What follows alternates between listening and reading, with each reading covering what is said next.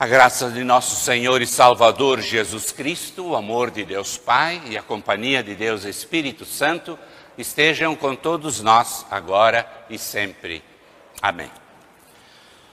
Conforme antes já dissemos, as palavras que vão servir de texto base à nossa mensagem, é as palavras do Evangelho do dia, Lucas capítulo 9, os versículos 28 a 36. E baseado então nesse episódio, nós queremos refletir sobre o seguinte tema: é uma pergunta. Nós temos visto a glória de Cristo? Que Deus abençoe esta mensagem esta reflexão na vida de cada um de nós, nos dando assim um domingo ainda mais alegre e mais feliz. Podem sentar.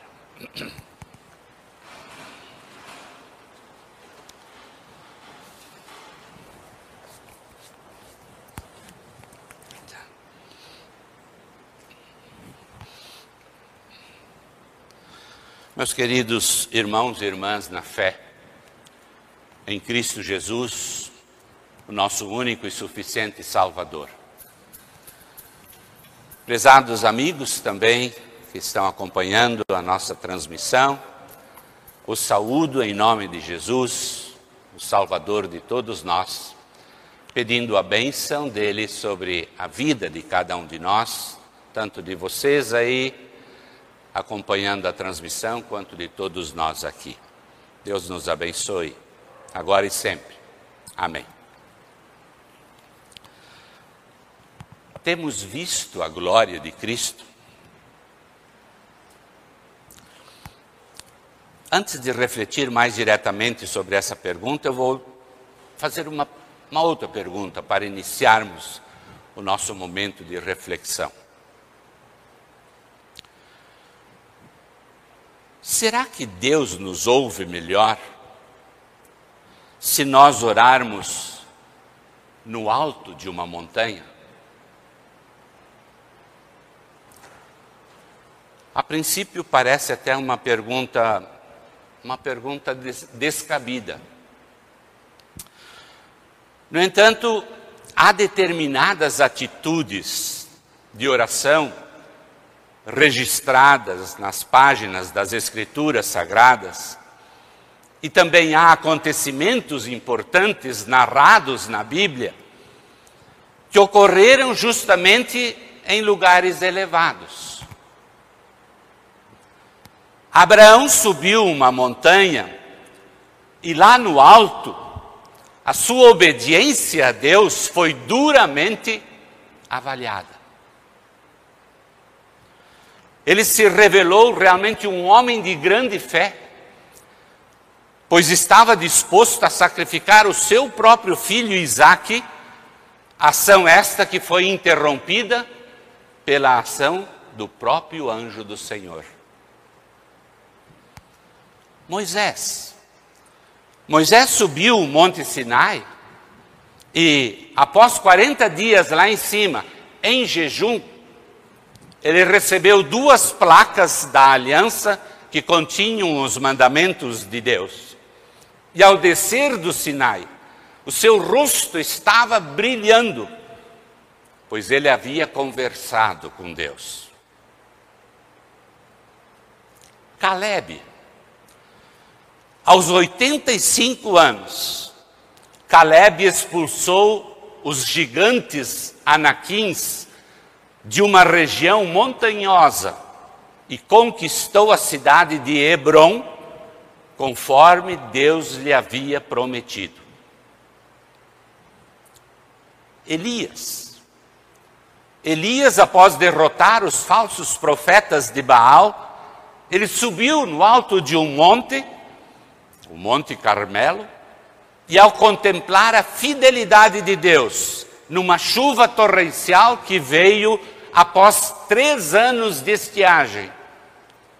O profeta inclinou-se no chão, colocou a sua cabeça entre os joelhos e orou fervorosamente agradecendo a Deus. Salomão construiu o templo, o grande templo do Senhor em Jerusalém, mais precisamente sobre o Monte Moriá onde Deus havia aparecido ao seu pai Davi. Jesus. O primeiro grande sermão de Jesus foi feito num monte.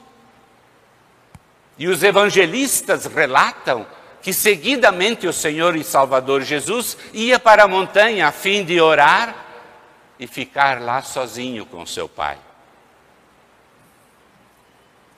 Também foi num monte que Jesus suplicou pelo nosso perdão e morreu. Foi em um monte que ele foi, foi já ressuscitado e então elevado para as alturas. E consta nas Escrituras que, ao retornar visível e glorioso para este mundo, Jesus colocará os seus pés sobre o monte, o qual se dividirá em dois.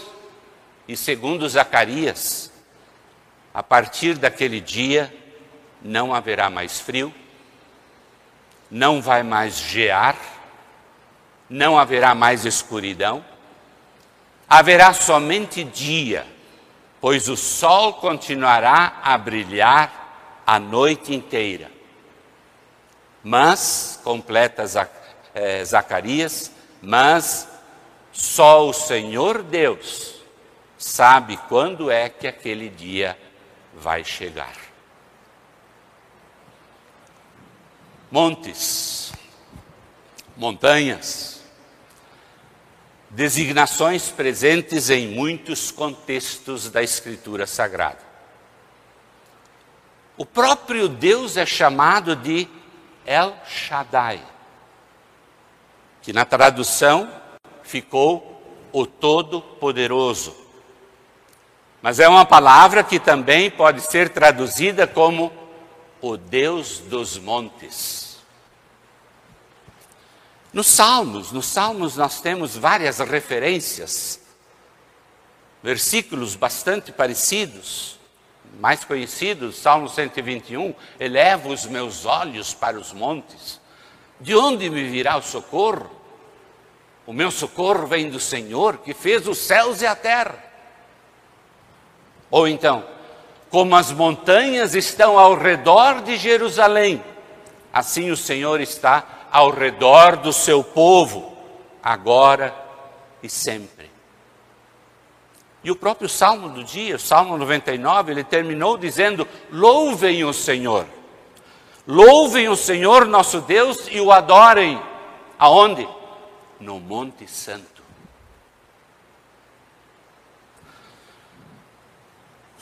Com isso tudo, nós entendemos que montes os montes significam lugar de adoração, de sacrifício, de provação, de angústia, de oração, de poder, de bênção, de proteção, de paz, de despedida, de comunhão. Aliás, na verdade, representam as diversas fases da nossa vida. Montanhas de alegria ou de tristeza, de fases boas na vida e outras nem tanto, de perdas e de danos, mas também de vitórias e conquistas. Uma das mais fortes aflições, inclusive, que Jesus sofreu foi no Monte das Oliveiras quando ele orou com tamanho fervor que o seu suor era como gotas de sangue caindo no chão no jardim do Getsemane. Em seguida ele foi preso, sentiu o descaso dos amigos, foi traído por outro e acabou crucificado no alto de um monte, denominado duplamente por Calvário ou Gólgota. Meus ouvintes, nós dissemos isso tudo partindo de uma pergunta inicial. Será que Deus nos ouve melhor se orarmos no alto dos montes?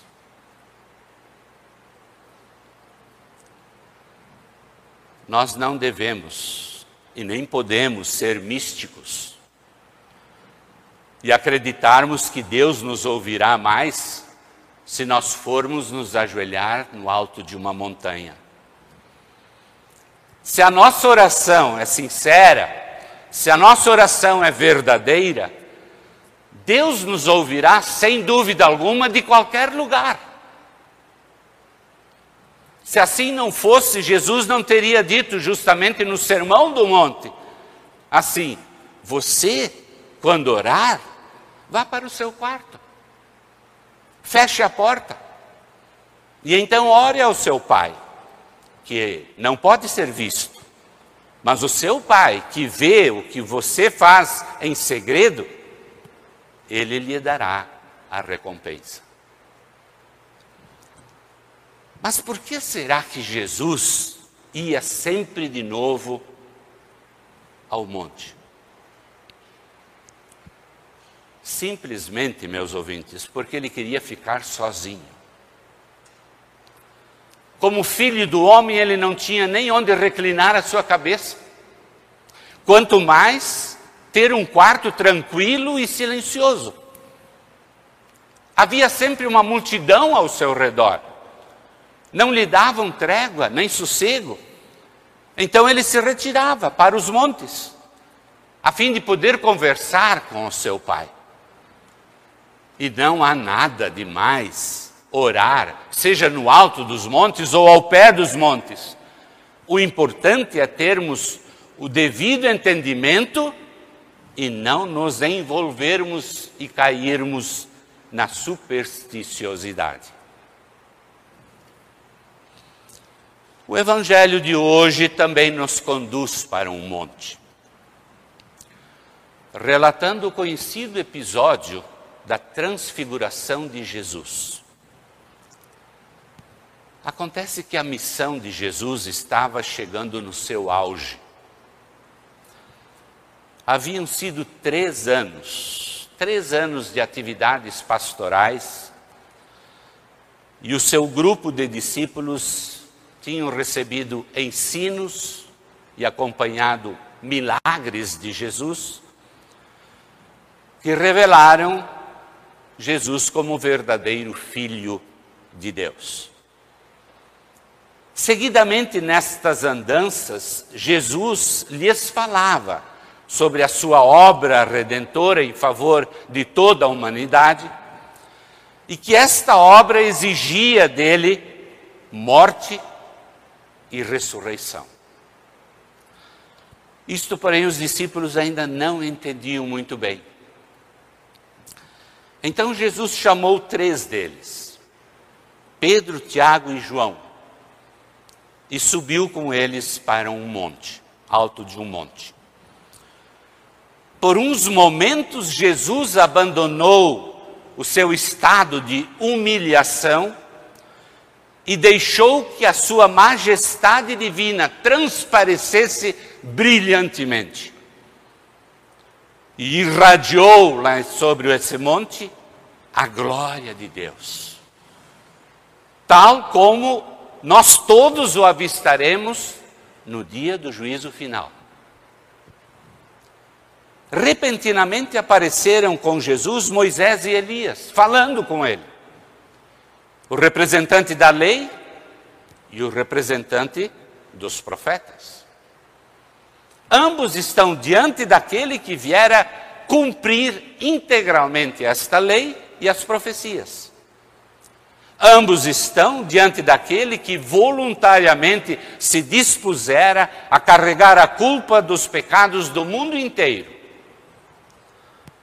E então uma nuvem desceu sobre este grupo uma nuvem, e desta nuvem soou uma voz poderosa e graciosa que disse: Este é o meu filho, o meu escolhido. Escutem o que ele diz. Jesus iluminado em glória a nuvem identificando a presença do Espírito Santo. A voz é a manifestação do Pai. E tão de repente, quanto aparecera, esta visão sumiu. E os discípulos assustados não viram mais ninguém a não ser Jesus. O que que nós podemos aprender disso tudo? Primeiramente, que através da transfiguração de Jesus, ele se revelou aos seus discípulos de uma forma inimaginável. Justamente para lhes fortalecer a fé, poucas semanas antes de eles acompanharem aquela profunda humilhação que o Salvador enfrentaria lá em Jerusalém. E eles estavam precisando desta experiência. Eles não tinham entendido muito bem até ali a real necessidade da morte do Messias.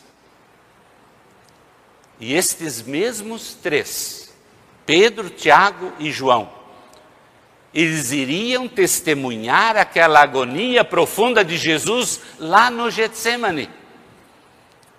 E naquelas horas sombrias da paixão de Cristo, eles então deveriam lembrar da glória que viram lá no monte. Eles precisavam aprender que a glória de Deus é vista na encarnação, na humilhação do Deus homem, em sua morte e também na sua ressurreição. Portanto, a transfiguração de Jesus Cristo foi um prenúncio da sua própria ressurreição. Mais tarde eles vão entender isso. Tanto é que Pedro fala novamente em nome dos discípulos e ele afirma: Nós vimos a sua glória, glória como do unigênito do Pai. E nós? Será que nós temos visto a glória de Cristo? Será que nesse período, por exemplo, da Epifania, que sucedeu o Natal e o Ano Novo e se estendeu até agora, será que nós podemos confessar a mesma coisa e dizer: nós também temos visto a glória de Cristo?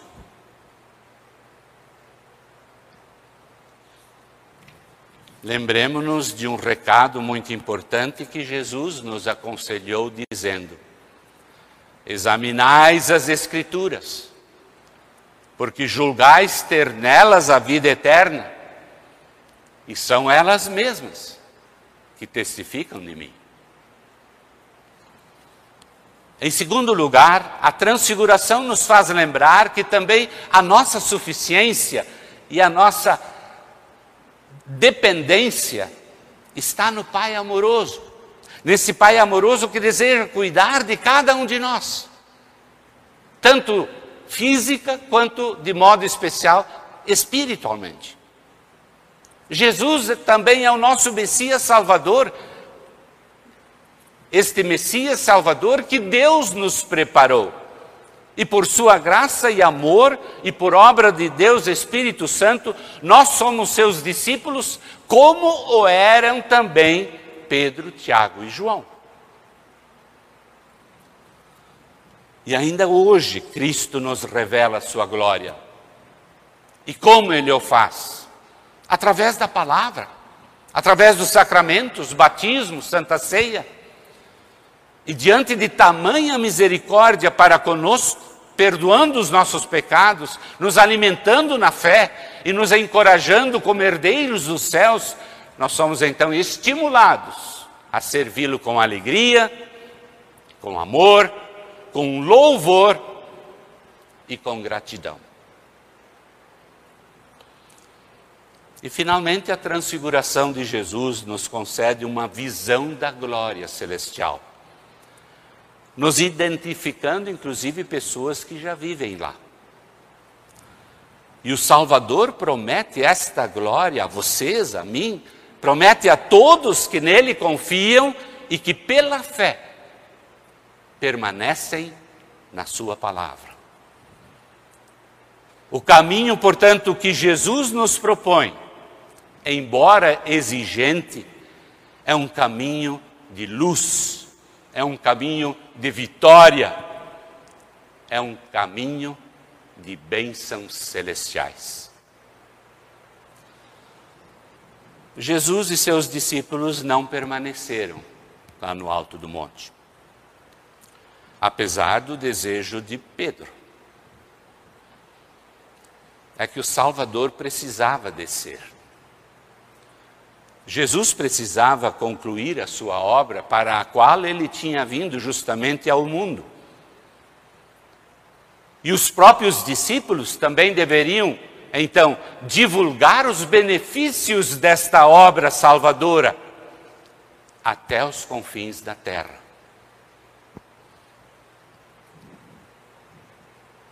pois nós também, depois de um período de recolhimento devido a toda uma situação global, nós também não podemos nos contentar em ficar na comodidade de nosso lar, assistindo os cultos apenas virtualmente sem nos envolvermos presencialmente com as atividades e desafios da igreja. Por isso é de suma importância o nosso retorno à casa de Deus.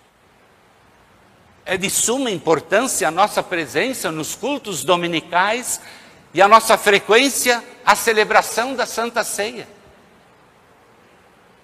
Com certeza, será sempre bom estarmos na igreja para escutar o que o Senhor Jesus nos tem a dizer.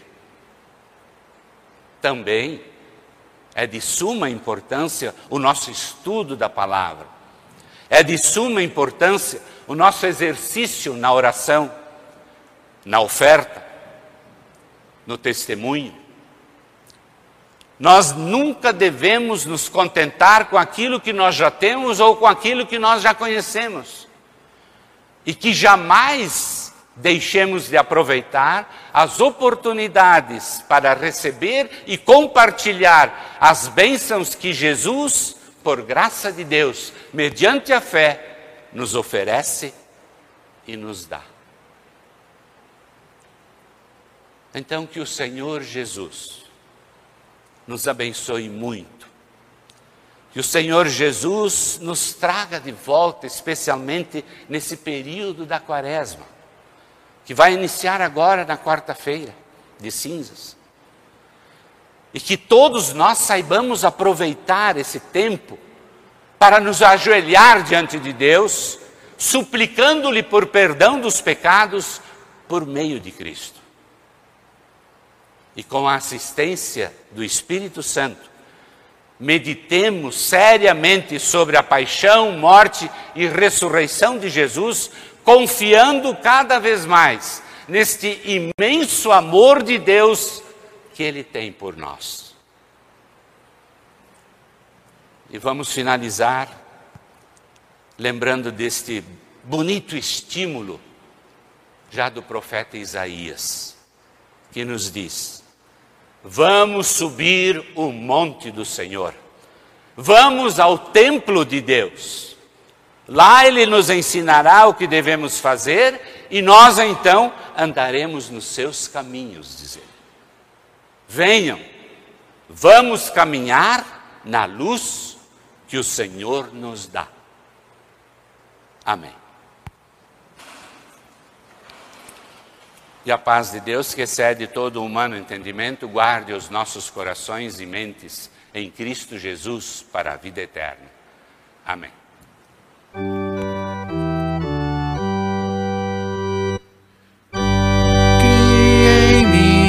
Deus, um puro coração.